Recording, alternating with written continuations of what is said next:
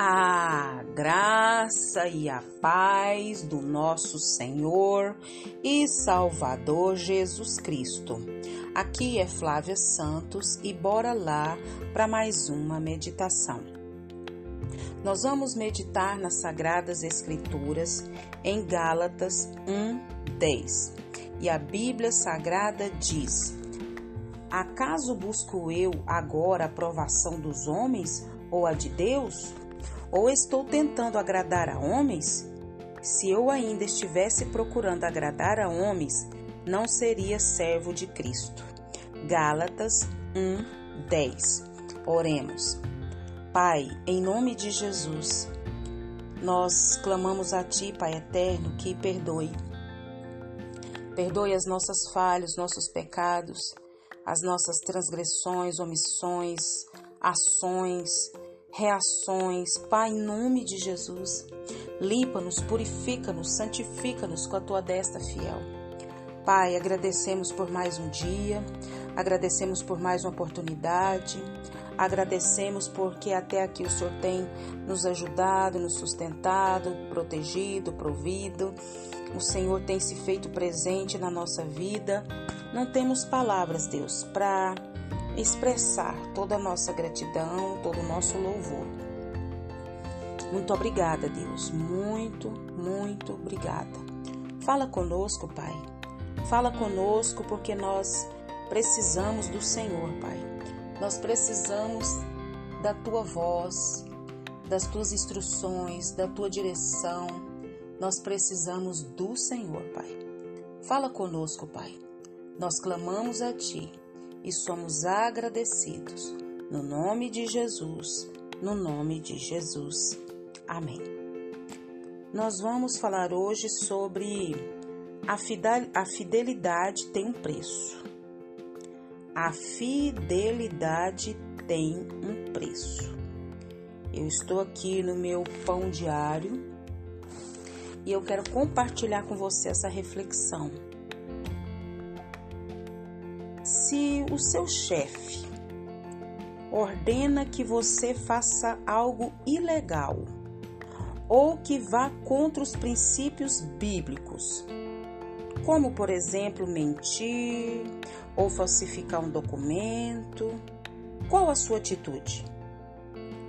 Cumpre a ordem e justifica-se a Deus ou toma atitude correta negando-se a fazer tal coisa? Seu emprego está em risco, mas ao mesmo tempo você sabe que não deve desobedecer a Deus. E aí? É. Lá em Êxito, o segundo livro da Bíblia, ele fala que depois da morte de José, o José do Egito, seus descendentes e os dos seus irmãos multiplicaram-se, fortaleceram-se tanto, mais tanto, que se tornaram mais numerosos que o próprio povo do Egito. É.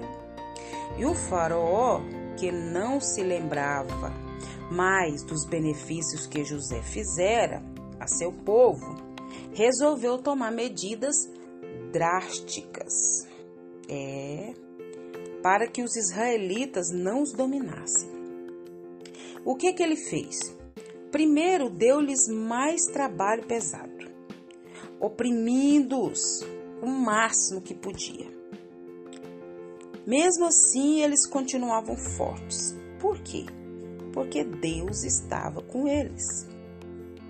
Se somos fortes, se temos o que temos, é porque Deus nos ajuda, porque Deus nos fortalece. Então Faraó ordenou às duas parteiras que matassem todo menino que nascesse das mulheres israelitas. Se você percebesse, perdão, se você recebesse uma ordem assim, o que faria? Elas temeram a Deus e desobedeceram ao Faraó.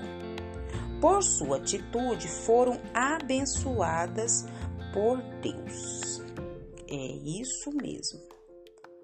Se eu não me falha a memória, o nome das parteiras era Cifra ou Cifrar e Puar.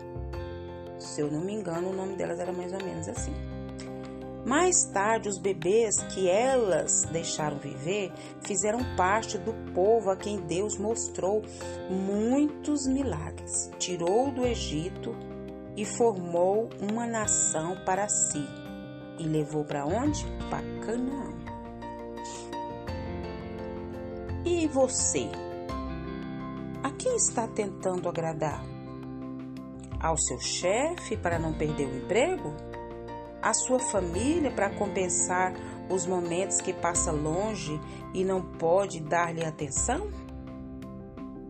Aos amigos para não deixar de fazer parte da turma? Ou você busca agradar a Deus, obedecendo-o, mesmo que isso traga perdas e sofrimento?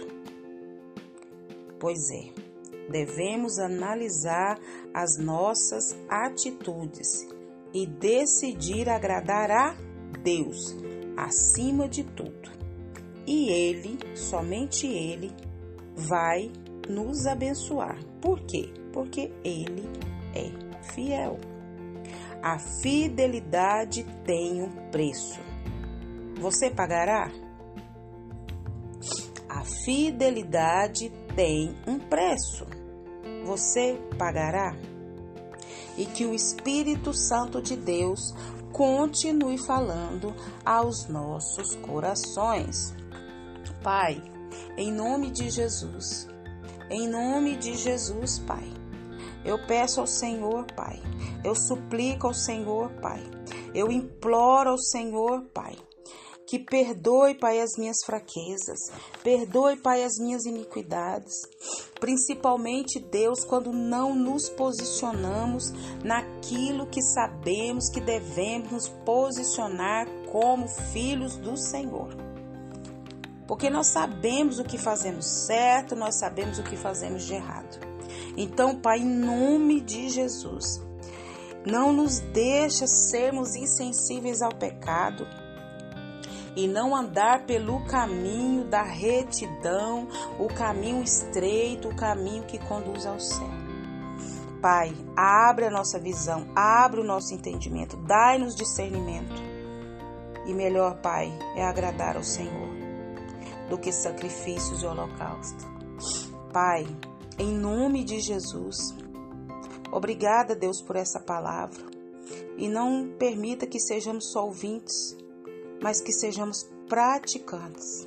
Continue nos guardando essa praga do coronavírus e de tantas outras pragas que estão sobre a terra. Guarda a nossa vida, guarda os nossos, é o nosso pedido, agradecidos no nome de Jesus. Leia a Bíblia, leia a Bíblia e faça oração se você quiser crescer. Pois quem não ore e a Bíblia não lê, diminuirá, perecerá e não resistirá. Um abraço e até a próxima, querendo bom Deus. Fui!